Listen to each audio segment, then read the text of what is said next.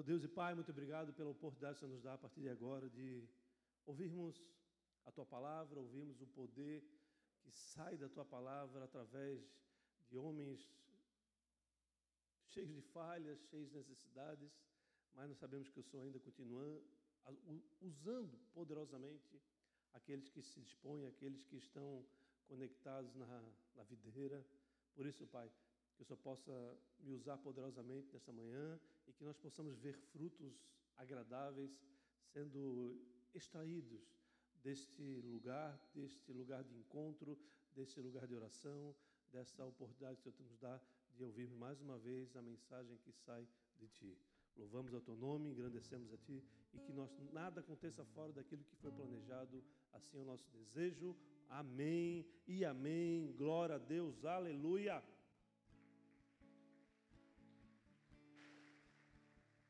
Se é para Jesus, podia ser melhor, não podia? Uh! Glória a Deus, aleluia. Queria começar fazendo uma pergunta. Você já foi enganado? Eu já fui várias vezes enganado, enganado, várias vezes. Enganado de todas as formas, em todas as circunstâncias. Mas o pior de todos os enganos que eu já vivi foi enganado por mim mesmo.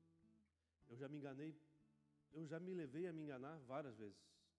Eu me enganei ouvindo é, algumas coisas e, e, aquilo que eu ouvi, eu tirar conclusões precipitadas.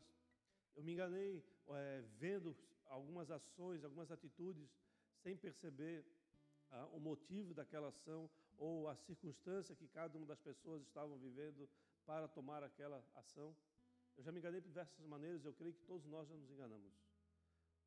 Nós temos a tendência a nos enganar nós temos a tendência a levarmos, a tomarmos conclusões precipitadas. Eu entendo que quando nós estamos enganados ou nos permitimos o engano invadir as nossas vidas, nós entramos no modo autodestruição.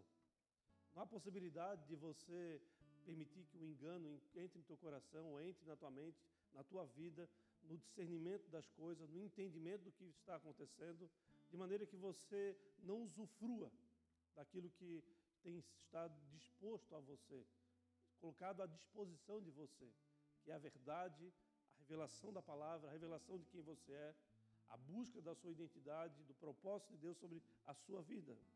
Mas por que, quem somos enganados, se não por nós mesmos, na grande maioria? Pois nós somos enganados por nós mesmos quando nós deixamos a convicção ou o propósito de Deus é, se afastar de nós. Quando nós abandonamos a convicção de quem somos, ou nós não conhecemos ainda quem somos e abandonamos a busca de conhecer a nossa verdadeira identidade, nós nos afastamos do Senhor. E quanto nós mais nos afastamos do Senhor, mais longe nós estamos daquilo que foi confiado a cada um de nós desde o ventre das nossas mães. Nós cometemos erros terríveis por precipitação, por engano. Isso é uma realidade, é uma grande realidade. É uma grande realidade. No entanto, ser precipitado aqui, nesse, nesse contexto que eu estou iniciando agora, ele não está se referindo a, a alguém apressado, mas alguém imaturo e ingênuo. Então, ser enganado por si mesmo é quando você é, anda por caminhos de imaturidade, ingenuidade daquilo que verdadeiramente você deveria estar fazendo ou realizando. Eu eu tenho algumas, é, algumas fracassos, algumas derrotas na minha vida que foram que aconteceram por engano, por alto engano. O engano realmente ele é um fato é, destruidor das nossas, do nosso futuro, é um fato que destrói relacionamentos, é um fato que destrói convicções, que destrói amizades. E eu quero trazer essa realidade para vocês nessa manhã, para você entender e compreender o que Deus quer fazer da sua vida e da sua vida. No livro de Salmos, no momento de grande confusão na mente do salmista, ele declara isso no Salmo 139, no capítulo 23. Sonda-me, ó Deus, e conhece meu coração.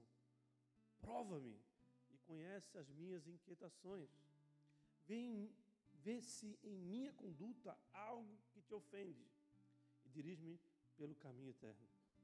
O salmista aqui ele estava declarando a necessidade de ser confrontado, de ser levado à prova, para que as inquietações do seu coração pudessem ser não reveladas ao Senhor, porque ele conhece, mas revelado ao próprio salmista, para que ele encontre um caminho de construção, de recuperação do seu afastamento da sua própria identidade.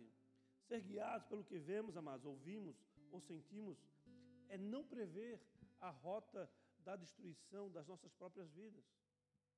Nós precisamos é, buscar a sabedoria do Senhor para não ser enganados por si mesmo, para não ser enganado pela sua cultura, pelo seu, pela sua vivência, pela, pela, pela circunstância que você está vivendo na sua própria casa.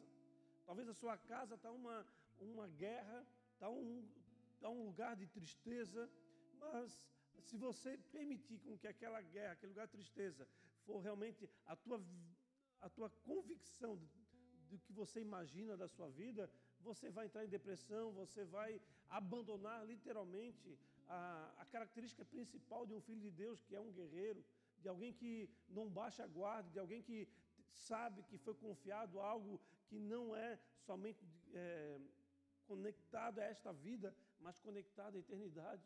Nós abandonamos a realidade.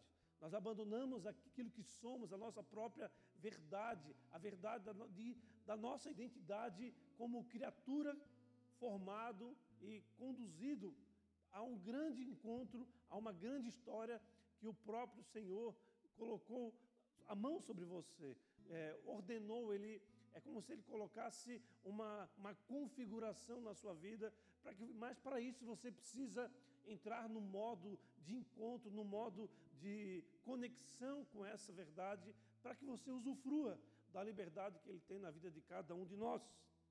Eu entendo, amado, que Deus nos deu um destino para cada um de nós. Um destino como um propósito, um lugar para, para alcançar, um lugar para, para ser encontrado. Mas até nós chegarmos a esse destino, muita coisa pode acontecer. Muita guerra pode nos, nos alcançar, muitas lutas, muitos fracassos, muitas vitórias. Não somente uma, uma, uma, um fracasso pode tirar de você a sua identidade, mas a vitória também pode tirar de você uma, algo grandioso que foi confiado a você.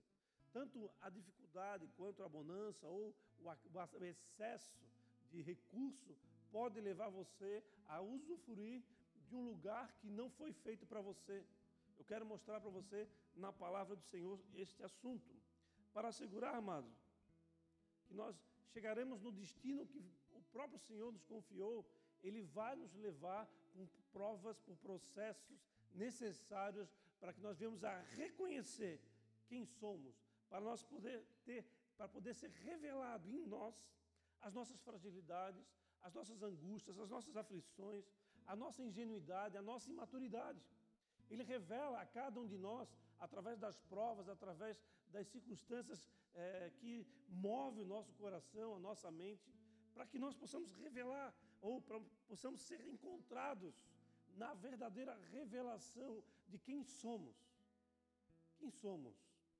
Eu acredito que sem ser capacitado, amados, nós não iremos conseguir suportar as bênçãos que Deus tem sobre as nossas vidas. Nós não conseguiremos suportar, porque as bênçãos que Deus tem sobre nós é maior do que nós mesmos, porque Ele não conecta a essa vida é, terrena, mas ela conecta a eternidade, ela é muito mais ampla, ela é muito mais é, com, é, conectada com, com verdades que são eternas e não com as nossas verdades, com as nossas fragilidades, com as nossas angústias. Um dos homens que foi levado a muitas provas foi José. José ele foi levado a provas constantes. Os irmãos dele colocaram, jogaram ele numa vala, bateram nele, surraram ele, é, venderam ele para inimigos. José, ele foi preso indevidamente, ele foi esquecido na, na prisão, foi traído, foi traído pela, pela própria pessoa com a qual ele estava cuidando, que era a mulher de Faraó. Mas ao fim desse processo de prova, Deus o conduziu a estar diante do Faraó, a ter a confiança daquele que era o inimigo do povo hebreu. E nesse processo, ele conseguiu ser, tomar a função de governador do Egito. Todas as nações daquele período é, estavam passando fome, e por causa da atuação deste homem, José, as nações conseguiram encontrar alimento no Egito, foi a única nação que tinha é, alimento armazenado por, por causa da sabedoria que Deus tinha dado àquele homem, que foi muito provado. Logo depois, a família de José se dispersou, o povo de Hebreu estava no Egito porque foi até lá para poder buscar alimento e acabou se acostumando, se enganando a, de quem era o seu Deus e acreditou que o cativeiro do Egito era algo bom, algo agradável. E ali permaneceram 433 anos enganados, 433 anos sobre a, a, o peso de uma, do governo de, de, uma, de uma ideologia, de uma religião, de, um, de uma entidade que simplesmente estava se alimentando do engano daquele povo. Amém? Mas não é sobre José que eu quero falar nesta manhã. Eu quero que você abra comigo no livro de Lucas, no capítulo 15, versículo 10, ou acompanhe comigo. Só faz favor para mim, bota na NVT, nova versão transformadora.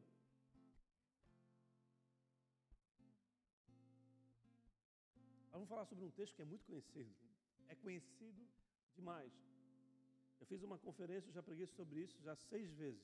É a sétima vez que eu prego, mas de uma delas foi a mesma coisa. E hoje eu vou extrair daqui, ou Deus me levou a extrair desse texto, um assunto que muitas vezes nós abandonamos ou deixamos para trás, ou deixamos de compreender como somos é, enganados por nós mesmos e como o engano de nós mesmos nos leva a viver o pior que tem desta terra. Lucas 15, no capítulo 10, fala o seguinte: Da mesma forma, a alegria na presença dos anjos de Deus quando um único pecador se arrepende. Esta é uma grande verdade.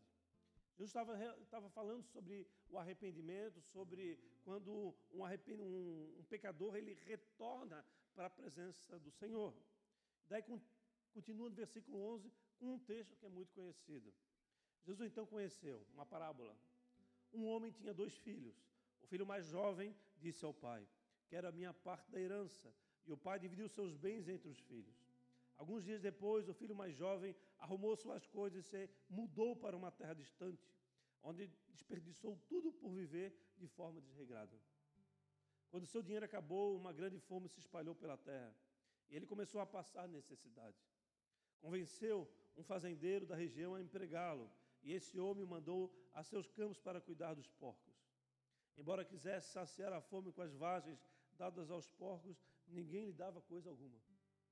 17. Quando finalmente caiu em si, repita comigo, caiu em si, disse: Até os empregados do meu pai têm comida de sobra, e eu estou aqui morrendo de fome. Vou retornar à casa de meu pai e dizer: Pai, pequei contra o céu e contra o Senhor. Não sou digno de ser chamado seu filho. Por favor, trate-me como seu. Então voltou para a casa de seu pai quando ele ainda estava longe. Seu pai o viu, cheio de compaixão, correu para o filho, o abraçou e o beijou. Mas essa parábola aqui é uma parábola muito forte, ela segue um pouco mais à frente, mas eu queria levar só até esse momento.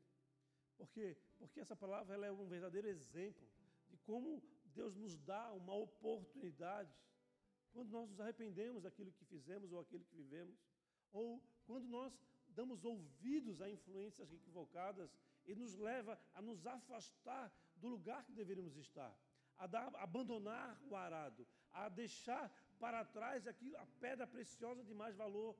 Isso muitas vezes acontece ao longo da nossa jornada. E aqui hoje Deus quer chamar a atenção de vocês. Aonde vocês estão? Vocês estão na casa do Pai ou vocês estão em direção à, à, à sua própria imaginação de um futuro melhor? A sua própria imaginação de ser encontrado num lugar onde o teu Deus não está. A palavra de hoje tem um título, o título é Caindo em Si. É uma palavra muito forte que você pode extrair verdades intensas. Mas pense comigo, amados. Esse filho era um homem ou era um menino totalmente despreparado para fazer gestão da sua herança. e ele pega a sua herança. Como é que você imagina um, um menino ou um jovem pegando a herança do seu pai? Porque quando a história fala que o seu pai tinha muitos empregados, muitos bens. Então imagine você, alguém pegar toda a sua herança e partir para um outro lugar. Se fosse hoje, um basta, basta um cartão ou um Pix, você pegaria toda a sua herança e transferiria para um Pix para esse cartão. Mas naquela época não era, não era possível isso acontecer. Então, esses jovens, eles saem com as suas mãos com malas cheias de dinheiro, de ouro, de prata, de utensílios. Ele sai carregado de, de, bem, de, de bênçãos, mas ele não foi capaz de suportar as bênçãos. Em pouco tempo ele se ele entrou num caminho de, de destruição. Ele entrou nessa rota de autodestruição, acreditando que estava bem, imaginando uma vida ideal, mas a vida que ideal que nós imaginamos é um grande equívoco. O teu casamento ideal que você imaginou é um equívoco. O teu trabalho ideal que você tanto desejou é um equívoco muitas vezes. Por quê? Porque você vai chegar lá, você vai encontrar problemas, você vai encontrar dificuldades, você vai encontrar erros, você vai encontrar todo tipo de circunstância. A sua igreja, se você imaginar algo é, e, e, querer viver aquilo, você vai se decepcionar. Nada é, é como nós imaginamos. A vida é cruel. A vida ela é real. Ela tem momentos de provas, tem momentos de tentações, tem momentos de fracasso, tem momentos de vitória. O que importa, amados, é que nós viemos estar conectados à videira importa nós estamos conectados à verdade. Assim, nós podemos seguir firme, seguiremos em frente e seremos armazenados com segurança no lugar de segurança, no lugar que vai te levar ao teu destino, ao fim desejado, ao fim proposto, promovido e formado e conduzido pelo teu Deus. Amém? Então, por que, que nós nos enganamos tão, tão facilmente? Porque nós nos afastamos tão facilmente da grandeza de Deus para buscar aquilo que nós imaginamos? Por que, que a nossa mente fértil não pode ser utilizada para fazer acréscimos no reino e sim buscamos fazer acréscimos na nossa própria vontade? É um grande, é um grande questionamento que nós podemos fazer e devemos fazer todos os nossos dias. Imaturo, ingênuo era esse menino. E ele estava totalmente despreparado e perde tudo aquilo que foi colocado às suas mãos. Eu acredito, amado, que ele foi um jovem que desconsiderou. Ouve o que eu estou falando aqui, esse texto, essa frase. Eu acredito que esse jovem é um exemplo de um jovem que desconsiderou as disciplinas espirituais e enganou a si mesmo. Quais são as disciplinas espirituais? A oração, o jejum, o servir, clamor, a adoração, o perdão, o arrependimento. Esse jovem, ele abandonou essas disciplinas espirituais, enganando a si mesmo, acreditando que aquilo que ele imaginava da vida era aquilo que ele devia buscar. Não faça isso. Eu, quando era jovem, eu tinha 14 anos. Eu tinha um primo meu, ainda tenho um primo meu que eu amo, da mesma idade do que eu, tem quatro meses de diferença, exatamente quatro meses de diferença. Qual eu convivi a minha, minha infância toda mas com 15 anos, ele era de fora do, do, daqui do estado, ele veio morar comigo. Porque eu não sabia, minha mãe também não sabia, mas ele veio morar comigo porque ele estava fugindo dos traficantes lá de São Paulo.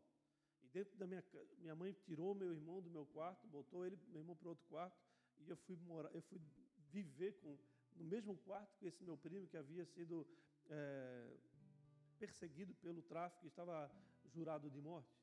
E ali estava um traficante morando dentro da minha casa, no meu quarto. Eu fiquei seis meses resistindo. No sétimo mês, eu já estava usando maconha. No décimo mês, eu estava usando cocaína, com 15 anos. E assim eu permaneci até os meus 35 anos, um ano antes de eu me converter. 20 anos de cativeiro. com, 36, com 35 aos 36, quando eu me converti, eu passei um ano com muita dor de cabeça com muita dor, muito agoniado, muito aflito, muito angustiado. E eu não sabia que era uma estratégia que Deus tinha dado à minha esposa para que de oração. A minha esposa estava orando, Senhor, cada vez que ele for pegar uma maconha, usar as drogas ou beber, que deu uma dor na cabeça dele insuportável. E assim aconteceu.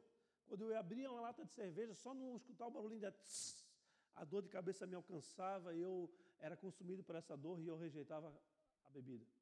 A maconha é a mesma coisa, a cocaína é a mesma coisa, e assim eu fui é, liberto das drogas, desse mundo de trevas, simplesmente pela, pela convicção, pelo discernimento de uma mulher que não abandonou as disciplinas espirituais, que foi a minha esposa. E assim, eu me converti, eu já estava livre das drogas, eu já estava livre das, da, do, do, alcoolismo, porque eu tinha coleção de cachaça, eu bebia todos os dias, e não era pouco, eu era já um alcoólatra. E Deus me retirou, retirou tudo isso de mim, e me levou a viver uma nova vida. Eu, fui, eu entrei no processo de convicção, de conversão. Foi um momento que eu quero deixar bem claro para hoje. Eu caí em si. Foi quando eu, eu olhei para mim mesmo, eu encontrei em mim uma, a maior de todas as podridão. Alguém que não era eu, alguém que estava maltratando quem eu amava, alguém que estava fazendo de mim alguém que estava agindo de uma maneira completamente desconectada com a verdade. Foi quando eu entrei no processo de renúncia, no processo de reconstrução, no processo de busca da verdade, de busca da minha própria identidade. Em cinco anos eu, eu, eu estava me tornando pastor. Do dia da minha conversão, em cinco anos eu me tornei como pastor. E eu perguntei, pô, mas eu não era um nesquio, não era alguém que conhecia, falta de conhecimento da palavra. O que Deus falava comigo assim, querido, na minha palavra tu segue em frente. A minha palavra há poder de cura nas tuas dificuldades, nas tuas feridas, eu vou liberar cura sobre o povo de Deus. E não vai ser somente sobre a minha vida, vai ser sobre a vida de todos aqueles que se conectarem a essa raiz, a se conectarem a essa videira que eu estou propondo àquele povo que está ali abandonado, afastado do Senhor, ou que não conhece o Senhor. Então, Deus ele usa quem ele quer, ele faz da forma que ele quer, mas ele nos leva às provas para nós podermos conhecer as nossas fragilidades, mas principalmente para conhecer que nós estamos fora da identidade que Ele nos confiou. Amém, igreja? Pode dar um salve de palmas para Jesus por isso?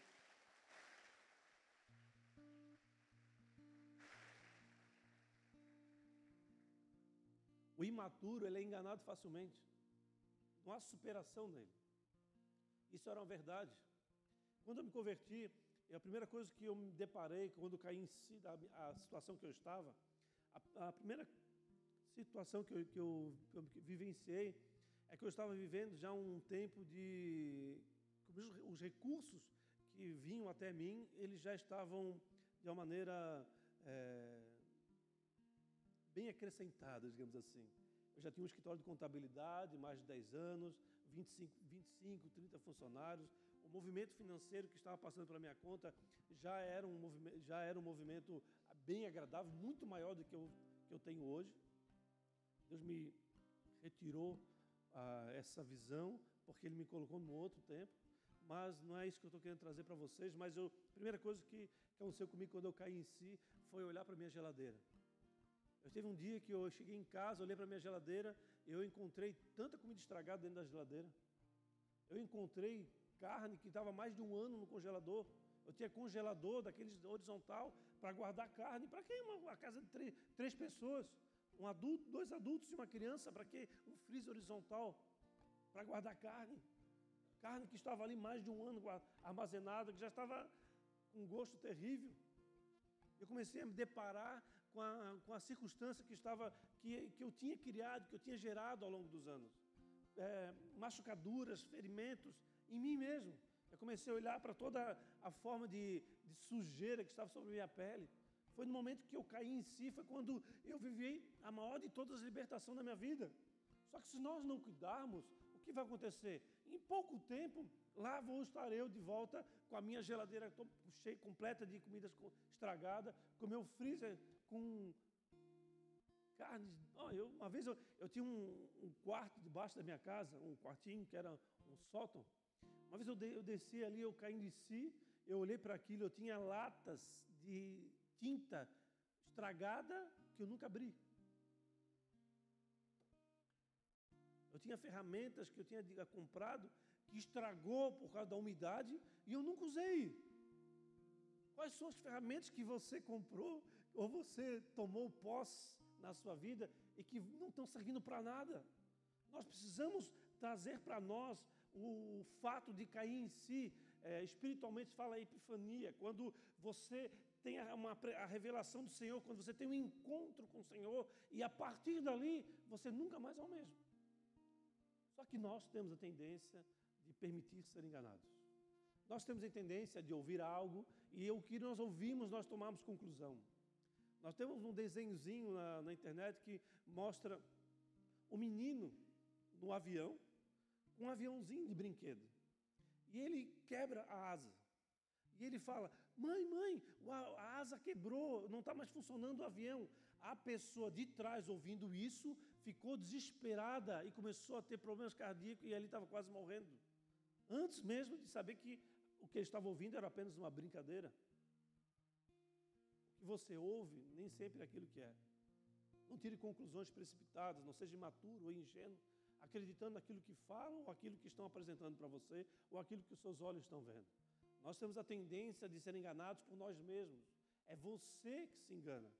O impostor que há dentro de você muitas vezes te leva a viver aquilo que você não gostaria de viver, a fazer algo para alguém que você não deveria, ou, ou estar fazendo algo que você não foi chamado para fazer.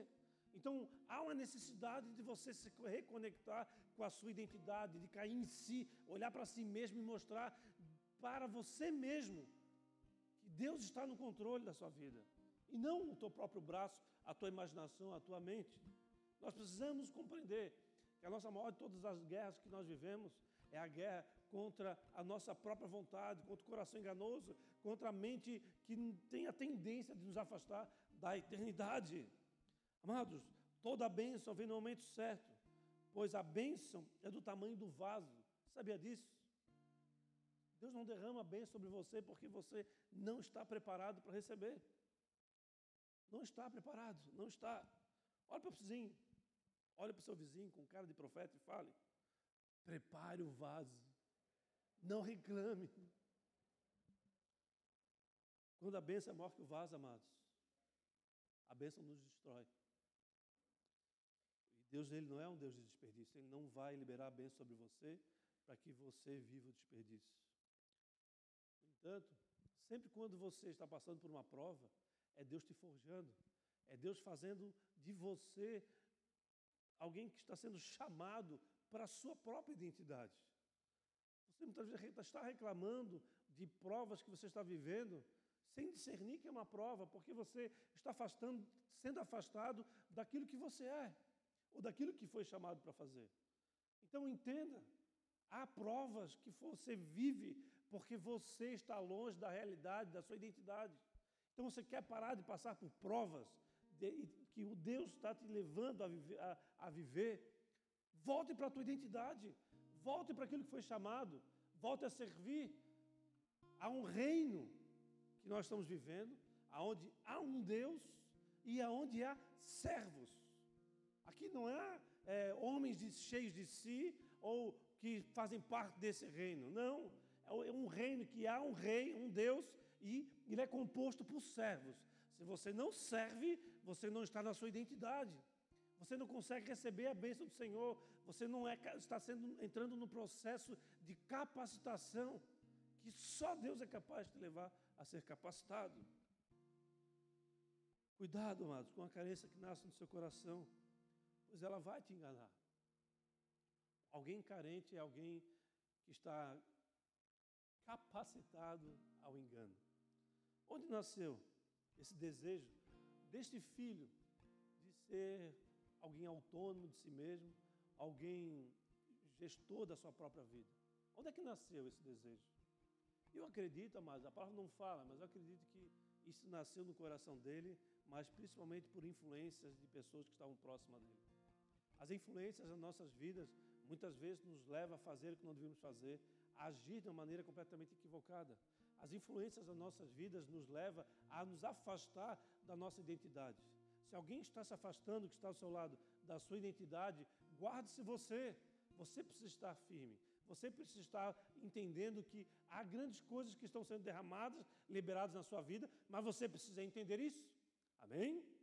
A palavra de Deus fala que as más companhias corrompem o bom caráter. ou o bom costume, dependendo da versão, está lá em 1 Coríntios 15, 33. No entanto, amados, não quero que vocês não se ofendam que eu vou falar agora, mas eu quero que você entenda aonde Deus quer chegar. A nossa ingenuidade, ela não prevê porcos nos nossos desejos ou naquilo que nós imaginamos para o nosso futuro. Nós não somos capazes de, de incluir os porcos no, no desejo do nosso coração. Pode ter certeza disso. A, decisão matura, ela é cruel com o nosso futuro. Nós passamos a ser escravos do nosso próprio pensamento, da nossa própria imaginação. É um caminho que você não deveria escolher por ele, mas enganado você acaba escolhendo. Você anda por caminhos aonde você não pode andar. Há um tempo atrás, quando estava, Deus estava meditando na palavra, Deus me levou a entender sobre a questão ali de você dando, andando, entrando no rio, água, no, no, água na canela, água na cintura e assim por diante, e que Deus levando a, a dar mergulhos profundos. E Deus falou comigo, ei, mas cuidado, cuidado. Para mergulhos profundos, as suas feridas precisam estar curadas, porque em mergulhos profundos haverá tubarões. Haverão aqueles que irão querer te ferir, te destruir, porque eles não vão desejar que você usufrua da libertação, da cura que Deus tem para você. Então, quanto mais você seja encontrado na sua identidade, quanto mais você busca a sua identidade, quanto mais próximo você está da sua identidade, mais próximo você está de Deus, mais pedrada você vai levar, mais suporte você vai precisar do próprio Senhor para suportar a jornada, para ser, ser encontrado não só vitorioso, mais do que vitorioso, é assim que é o nosso destino na presença do Senhor. Por isso, amados, muito cuidado Pois o espírito de engano, amados, vai te levar a acreditar que a vida ideal é aquilo que você imagina. Você precisa ter atenção, pois a, o futuro ideal não existe. Eu me lembro quando eu estava no mundo das drogas, eu, eu era um, estava quase me tornando surfista profissional. A minha esposa engravidou. Eu tinha 20 anos, ela tinha 16. Não era crente, obviamente, mas naquele dia eu, eu tive epifania, não sabia o que, que seria, o que, que era isso. Sabe o que aconteceu? Foi no momento que eu recebi um contrato, ou recebi uma, não um contrato, mas uma proposta de, de me aproximar de bons patrocinadores, foi quando a minha, minha esposa engravidou e logo depois a minha filha nasceu. E a epifania que Deus me deu foi: se você foi homem para fazer, você precisa ser homem para cuidar. Eu abandonei aquela, aquela vida de profissional de surf e me posicionei como um pai, provedor. E foi a melhor escolha que eu fiz na minha vida. Porque eu tinha, nessa época, 20 anos, com 30 anos eu já não era mais profissional de surf, são poucos que são que nem Kelly Slater, mas hoje, até hoje, eu sou um pai, eu vivo com a minha esposa eu tenho uma filha. Amém? Pode dar um salve de palmas para Jesus, amado.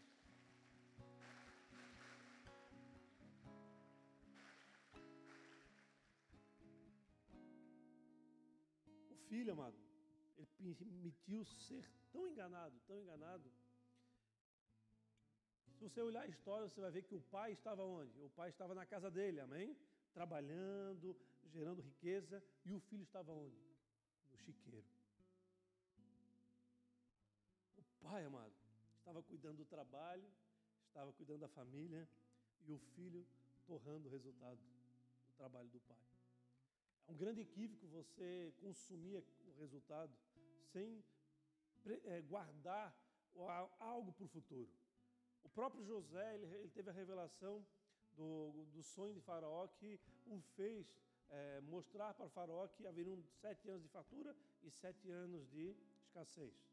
E ele deu um, um conselho para Faraó, com Faraó, de tudo aquilo que você produzir, guarde uma quinta parte, uma quinta parte, ou seja, guarde 20% para que nós possamos ter recursos e alimento no dia mal.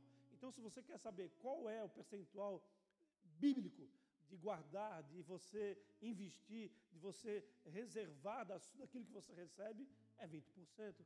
Ah, pastor, mas não, não tem como guardar 20%. Então, o problema, se você não consegue guardar 20%, é que você está vendo a escassez. Amém? Por quê? Se você ganha mil, guardar 200 reais é muita coisa. Agora, se você ganha 100 mil, vai dar 20 mil, é tranquilo, amém? Então, assim, o fato é que nós somos, nós somos acostumados, nosso, nosso subdesenvolvimento nacional, que nós somos acostumados a viver com pouco. Essa é uma realidade. E quando nós vivemos com pouco, todo o valor que você for retirar para armazenar para o dia mal, para investir no seu futuro, se você estiver recebendo pouco, se você estiver vivendo na escassez, você não vai conseguir.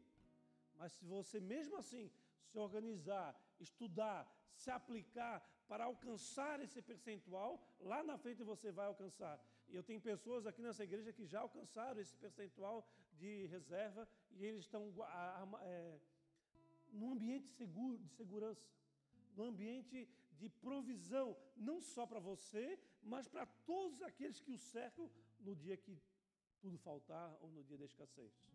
Amém, igreja? Tome essa chave espiritual para você, não estava programado para esta manhã. Eu acredito que uma vida longe do Senhor, ela não tem sustentabilidade. Uma vida longe do Senhor faz você perder tudo que você tem.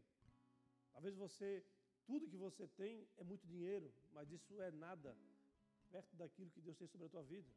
O muito recurso te leva à tua autodestruição.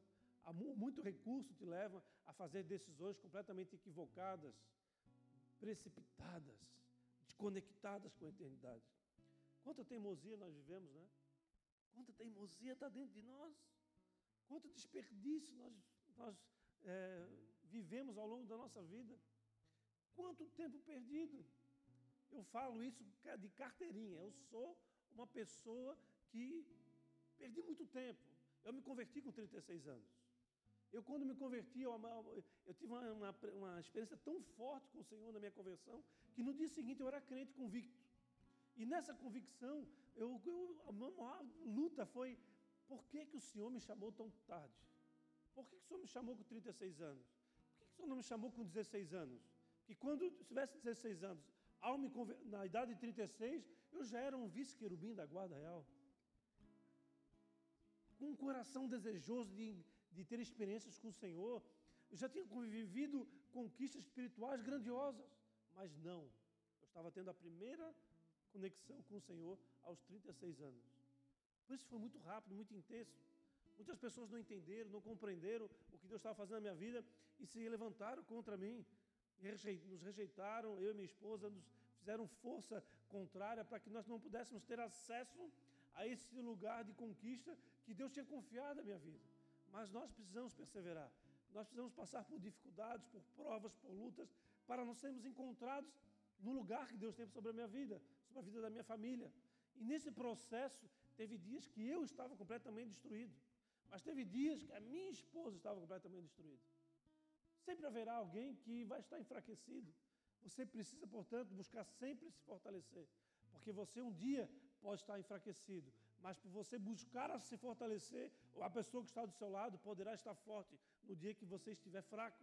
Então, o processo de conquistas que Deus tem sobre a tua vida é abandonar ou eliminar o espírito de engano que está dentro de você, que está fazendo você a, a, viver aquilo que não foi chamado para viver, a pensar aquilo, não devia ser, aquilo que não foi chamado para pensar, a realizar aquilo que não fará diferença nenhuma na tua vida, a trabalhar tanto, tanto, tanto e não ver teu filho crescer. Nós precisamos cair em si, nós precisamos cair na real, cair a ficha, como antigamente se falava. A, geração atual nem sabe o que é isso, né? Cair, cair a ficha. Não tinha orelhão, não tinha aqueles telefones públicos. Antigamente tinha que botar a fichinha ali, tinha momento para falar, a ficha caía, você tum, desligava a ligação. Hoje não, celular, VoIP, é, MSN ou WhatsApp. MSN não existe, né? Eu uso VoIP no meu escritório. Eu tinha uma montoeira de fio telefone lá, com central telefônica, que vários canais, sempre dando problema. Eu, eu contratei uma empresa de VoIP, toda a conexão do meu escritório, está todo ele via internet. Acabou a internet, eu fico sem nada, né? Mas acabou a internet, o que, que você faz hoje em dia? No seu trabalho. Ah, eu sou padeiro, pastor. Ah, mas você consegue fazer encomenda sem você é padeiro sem internet? Você consegue emitir uma nota fiscal? Você trabalha, todos nós temos uma dependência cruel da internet nos dias de hoje, não é mesmo? Uns mais, outros menos, mas todos nós temos essa dependência. Já parou para pensar que em pouco tempo nós não teremos dinheiro em papel? Vai ser tudo digital? E quem tem um domínio lá em cima, quem for o presidente ou aquele que for, tem a caneta na mão, pode, vai poder definir, olha, hoje você só pode tirar 50 reais. Vou tirar 51, você não tem autorização. Mas por quê? Porque eu quero. Então, quando chegar o dia da moeda digital, nós estaremos ainda mais cativos. Aí teremos ainda falta, faltará liberdade. Hoje está acontecendo isso na Argentina. Ninguém tem acesso mais àquilo que tem guardado no banco. Por quê? Porque foi colocado um limite. Então nós precisamos estar atentos para guardar o nosso coração, porque os dias maus virão, as dificuldades virão, e quem seremos nós num ambiente como esse? Quem seremos nós diante do dia de dificuldade, da prova? Qual será a nossa reação? Quais serão as nossas escolhas? Nós seremos é, conduzidos a, a segurar os problemas na nossa identidade ou nós iremos nos afastar pedindo a nossa herança, saindo com os braços carregados de dinheiro, de recurso, para um lugar que Deus não te mandou e usufruir em pouco tempo, andar numa rota de destruição ou de autodestruição. Mas, amados, aqui é um detalhe: é preciso ser forte para reconhecer que você está errado. É preciso ser forte para reconhecer que você fraquejou, que você vacilou, que você fez escolhas equivocadas. É preciso ser forte, e essa forte ela vem do Senhor. É quando você começa a decidir, não, Senhor, eu estou entendendo, eu, eu, estou compreendendo o que está acontecendo comigo, eu estou compreendendo como vacilão eu sou, quanto erro eu cometi, quanto tempo eu desperdicei, mas eu quero mudar essa história. Daí, quando você começa a agir dessa maneira, Deus ele se alegra com você. E quando ele se alegra com você, ele te fortalece, pois a alegria do Senhor é a nossa força. Amém? Amém, igreja? Portanto, não abandone a casa do Pai. Não abandone o lugar que Deus te confiou. Não abandone aquilo que foi chamado para você viver. Acelerar, amados, o processo para ter acesso naquilo que você não foi preparado. Isso só vai fazer você a desperdiçar. E Deus não estará nesse processo. Porque nosso Deus não é um Deus de desperdício. Se você não renunciar à sua imaginação, seu futuro será destruição. A criança ainda tem tempo de ser uma vida lúdica, mas um maturo não. Você ainda tem essa cabeça de, de lúdica, de acreditar no Papai Noel, no, ainda se vestir de Homem-Aranha, vocês ouviram um homem andando na cidade, gordão, de Homem-Aranha. E quando eu gritei, ele, oh, Homem-Aranha, ele olhou para mim e fez assim,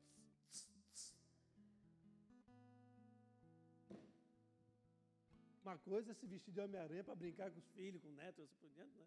Fazer uma bagunça. Outra coisa é você acreditar no Homem-Aranha com 20 anos, 30 anos. Acreditar em Papai Noel, que vai receber um presente no final do ano. É um absurdo isso, amado. Precisamos cair. Nós precisamos cair na, em si. Esse filho, ele saiu de herdeiro e foi encontrado na miséria. Foi encontrado no meio de porcos. Saiu de mala cheia de dinheiro e voltou humilhado, derrotado, fracassado. Mas não importa, amados. Importa é que Deus te dá uma nova oportunidade. O que importa é que Deus é um Deus de oportunidade. E Ele deixa bem claro que os humilhados serão. Os humilhados serão. Então não tenha receio de ser humilhado se você estiver caminhando para o lugar certo porque no tempo certo ele vai te dar um lugar de vitória. No tempo certo ele vai liberar a bênção e você vai estar preparado para receber a bênção. E quando você receber essa bênção, estando preparado, você vai frutificar, você vai gerar mais vida, você vai gerar sabedoria, você vai gerar tudo aquilo que foi chamado para gerar: cura, libertação, discipulado e assim por diante. Por isso, amados, Coloque a mão na, na pessoa que está do seu lado, na pessoa que está na sua frente. Fala para ela: Eu vou voltar. Eu vou voltar. Admita o erro, amados. E tenha uma nova experiência com o Senhor. Admita o erro e tenha uma nova experiência com o Senhor. A tua maior vitória, sabe qual vai ser? Calar o impostor que mora dentro de você. Essa será a maior vitória que um homem, o homem no sentido neutro da palavra do português, amém? Afinal, nós estamos falando português. Então, o homem, na figura, é, a maior vitória de um homem é quando ele cala esse impostor que há dentro de nós, que nos leva a um espírito de engano, a viver o um engano corriqueiramente e constantemente. Não deixe que esse espírito tome conta da sua vida. Não tenha conclusões daquilo que você ouve, ou daquilo que você vê, ou aquilo que você sente. O teu coração é enganoso, os teus olhos, eles são limitados, os teus ouvidos, eles ouvem. Se você não discernir, você vai acreditar que o avião está caindo, mas o avião apenas é o, é o da criança da frente que quebrou a asa. A tua maior vitória, portanto, amado, é calar o impostor que vive dentro de você. E olha que interessante. Sabe onde é que Deus falou com ele, com esse menino, com esse menino imaturo? Deus falou com ele no chiqueiro. Não importa se você está no chiqueiro, mano. Não importa que as, as pessoas que estão ao seu lado são porcos que não têm nenhuma contribuição ou não estão te contribuindo com nada na tua jornada, na tua restauração de volta para a casa do Pai. Não importa com aqueles que estão ao seu lado, não tem nenhum tipo de conexão com aquilo que você será ou comprometidos com o teu futuro. Não importa. Se você cair em si, Deus vai falar com você aonde você estiver e Ele vai te levantar e vai te levar numa jornada de volta para a casa do Pai. Você quer voltar para a casa do Pai, amado? Você quer voltar a ter experiências profundas com o Senhor? Você quer voltar a viver a intensidade que Deus confiou? Ah, pastor, eu nunca fui. Então, assim, Deus te chama para ir hoje, essa manhã. Deus te chama para voltar para ir para a casa do Pai. Lá na casa do Pai tem algo te esperando, algo grandioso esperando lá. Você vai se surpreender quando você chegar na casa do Pai. Você vai se surpreender. Você vai. Hoje você precisa então cair em si, amado. Hoje você precisa entender o poder que está em cair em si, em viver a epifania, em viver aquilo que Deus tem de melhor, que é uma, um Deus de oportunidade, oportunidade para o pecador, oportunidade para o vacilão, oportunidade para o violento, oportunidade para o desconectado, para o descompromissado, uma, uma, uma conexão com, com a realidade de, de quem você é e diante da, da, da, da miséria que você está vivendo. Nós precisamos ter essa convicção. Ah, eu estou vivendo uma escassez, 20% eu não consigo guardar, eu estou passando por uma luta, uma luta, uma luta que parece que não sai da minha vida, são 20 anos. Mas o que é que você fez para sair dessa condição? Trabalha, trabalha, trabalha. E, amados, quem trabalha não ganha dinheiro. Quem trabalha não ganha dinheiro. Agora, quem pensa e quem se liberta de verdadeiramente do impostor que há dentro de você, recebe projetos, recebe caminhos que irá te levar a fazer conquistas que no seu braço você não conseguirá fazer. Saiba de, desta verdade. É verdade este bilhete. A verdadeira vitória, amado, está em você se tornar você mesmo. A verdadeira vitória está você é, calar o impostor e se tornar aquilo que você foi criado para ser. Por isso, expulse o espírito do engano da sua vida imediatamente imediatamente. Você pode, amado, estar morando no meio da miséria, miséria espiritual, miséria financeira, miséria de amor, miséria de cuidado. Você pode estar vivendo no meio da rejeição, do abandono, do sofrimento, da tristeza. Você pode estar vivendo no meio de uma grande aflição por uma doença, por uma relação completamente estruturada. Mas saiba, você ainda é filho. E há um lugar especial para você. Há um lugar de cura, de libertação, de transformação que só cabe a você se decidir por ir a esse lugar. Amém? Amém, igreja? O filho caiu em si e volta para a casa do pai. Qual é a declaração que ele faz quando ele chega diante do pai? Aí, pequei contra Deus para ti. O vacilão ou o engano nos leva a pecar não somente contra Deus, mas contra aqueles que deram a sua vida para cuidar de você, orar por você, investiram na sua vida. Tenha um coração grato. A gratidão é a memória do coração. O coração enganoso apaga essa memória. Eu trouxe essa Bíblia aqui para gente pra encerrar. Vou encerrar aqui rapidamente. Essa Bíblia ela, ela é chamada A Mensagem. É uma Bíblia que não serve para você ter como a sua Bíblia principal da sua casa, mas é uma Bíblia que tem uma, uma escrita poética. Ela é muito interessante para alguns casos. É o caso que eu quero trazer para vocês essa manhã. Está ali em Lucas 15, versículo 22. Começar do 20, perdão. Não precisa colocar na tela, não, tá? Lucas 15, versículo 20. A mensagem. Ele ainda estava bem longe na estrada quando o pai o avistou. O coração do velho disparou. E ele correu para abraçar e beijar o filho, que começou o seu discurso: Pai, pequei contra Deus e contra o Senhor. Não mereço nem ser chamado de seu filho outra vez. Olha o que o pai fala, acontece. O pai nem quis escutar. Chamou os empregados e ordenou: Rápido, traga uma roupa decente para ele. Imagina como a situação que ele se encontrava. Tragam também um anel da família e um par de sandálias. Depois vão buscar uma ovelha, uma novilha bem gorda e preparem um churrasco. Vamos festejar, vamos nos divertir. Meu filho está aqui, vivo. Não está mais perdido, foi achado. E a festa começou. Deus está aguardando você com uma grande festa, amados. Se você não entendeu ainda o Evangelho como ele é, eu convoco você a buscar o Evangelho como ele verdadeiramente ele é, a conhecer sua verdadeira identidade, a retirar de você todo espírito de engano, todas as machucaduras, todas as atitudes equivocadas que ainda vivem na tua casa, no seu lar, nas suas ações, que você possa ser liberto de si mesmo você cai em si e se torne aquilo que foi chamado para ser. No seu retorno, amados, você vai surpreender, pode ter certeza. Tem vestes novas à sua disposição. Tem um anel da família, ou seja, a tua identidade de volta. Você é filho. Tem a sandália para os seus pés. Ah, a sandália dos pés, né? Sandália da pregação do Evangelho. É quando você está estruturado pessoalmente e acaba cuidando daquele que está ferido ao seu lado. Caia em si, amados. Reconheça a necessidade de um novo tempo, de viver a grandeza que Deus te confiou. Do jeito que nós estamos, nós não conseguimos suportar a bênção que Deus tem para as nossas vidas.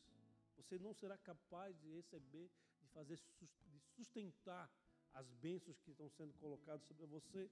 Por isso Deus está segurando, está te levando a prova, está te levando a passar por dificuldades para que você encontre essa verdade em si. Caia em si, reconheça esse tempo, esse novo ciclo. Os porcos desse mundo, amados, não têm compromisso com a sua vida. Eles amam a miséria. Vacilou, entrou na miséria, amados. Existencial, espiritual, física. Não importa. Volte para a casa do Pai. Você é filho. Você foi chamado para estar na presença de Deus. O Espírito Santo de Deus está aqui neste lugar. E ele convence dos nossos erros. Permita com que Ele convença a seus erros, as suas aflições. Permita com que Ele te conduza a um lugar de fortalecimento, a um lugar de influência. Se há alguém que deve influenciar a tua vida, que seja o Espírito Santo de Deus. Aquele que foi dado como presente. Jesus ele entregou a vida na cruz, ele passou por, por aquilo que ele passou. O Pai permitiu que ele passasse aquilo. Hoje nós vemos aqui com Davi e Lucas, as duas Maria. Imagina um pai que ama o filho, a mãe que ama o filho, permitir que um filho sofra na cruz por causa de outro que ele nem conhece, nem sabe quem é, daqui a mil anos estará lá na palhoça, vacilando, errando, mesmo assim Deus te dá uma nova oportunidade. Aquilo que Cristo viveu na cruz foi por você também. E ele, quando ele sobe aos céus, depois de três dias, o que, que ele faz?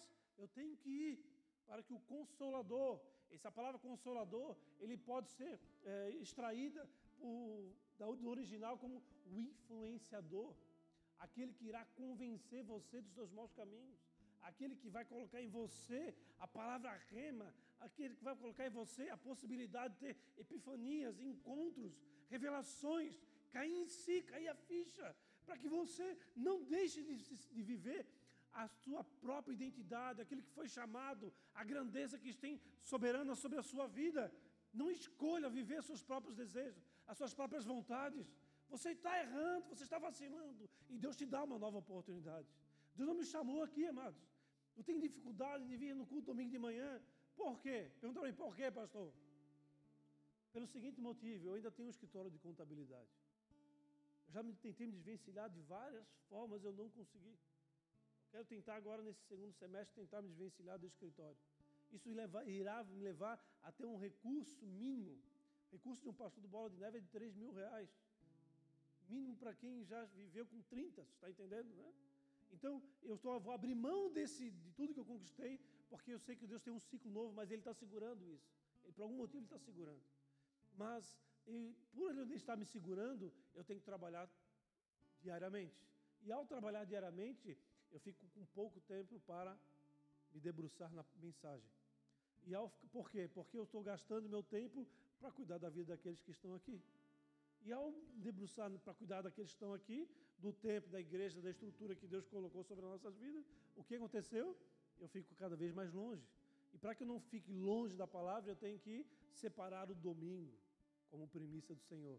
Então eu acordo cedinho, eu vou para o meu altar e ali eu permaneço, só saio dali quando eu venho para cá. Ah, mas tem que vir para cá, tem pessoas que questionam, eu não importo, não tem problema nenhum com isso.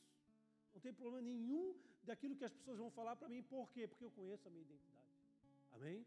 E quando você conhece a sua identidade, o que falam para você, o que você ouve, o que você vê, aquilo que você sente, não mais te engana, porque o espírito do engano não mais faz morada no teu interior, porque você venceu o impostor que está dentro de você, e você se conectou à verdade que Deus confiou a você. Você entende a eternidade através de você. Daí você vê a cura, você vê a libertação. Ah, pastor, você não liga que outro esteja sendo mais usado que você, mas eu estou aqui para isso, para que os filhos se tornem melhor que o pai, e a gente possa alcançar mais e mais famílias, mais e mais vidas, gerar mais cura, gerar mais libertação, ter acesso em todos os lugares da sociedade, em todos os caminhos da sociedade, mas todos na sua identidade. Amém? Glorificado seja o Senhor.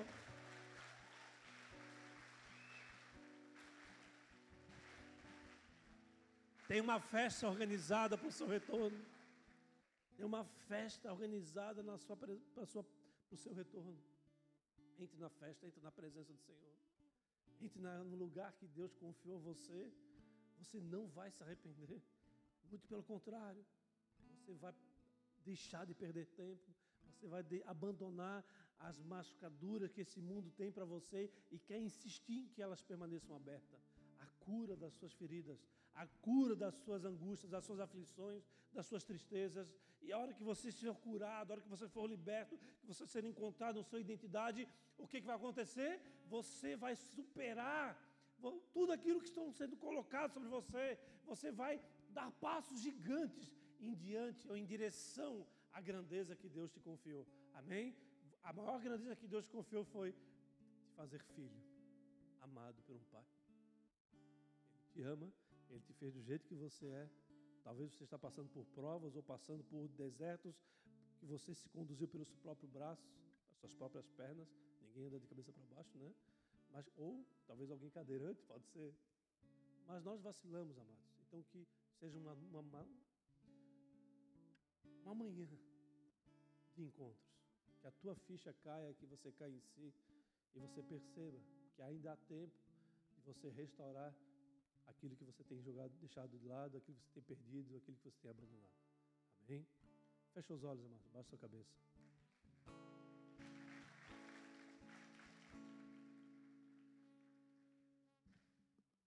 Volte para a casa do Pai. Mas talvez você nunca sequer foi para a casa do Pai. Para que você possa ter acesso à casa do Pai, você precisa declarar publicamente uma oração. Se você está aqui hoje, você deseja ter acesso a esse lugar, esse lugar de paz, de festa, onde você é, é levado à sua identidade, levanta a sua mão aos céus. Levanta a sua mão aos céus e com a mão levantada você faz uma oração, repete a oração comigo. Senhor Jesus, Senhor Jesus, na tua presença eu entro. na tua presença Eu entro. eu entro. Senhor Jesus, Senhor Jesus, diante de ti diante de ti eu declaro. eu declaro, Diante de todas essas testemunhas, diante de todas essas testemunhas, eu faço essa declaração. eu faço essa declaração. Declaro Declaro que eu desejo que eu desejo ser feito seu filho. Ser feito seu filho. Eu desejo Eu desejo triunfar triunfar os caminhos de vida. nos caminhos de vida.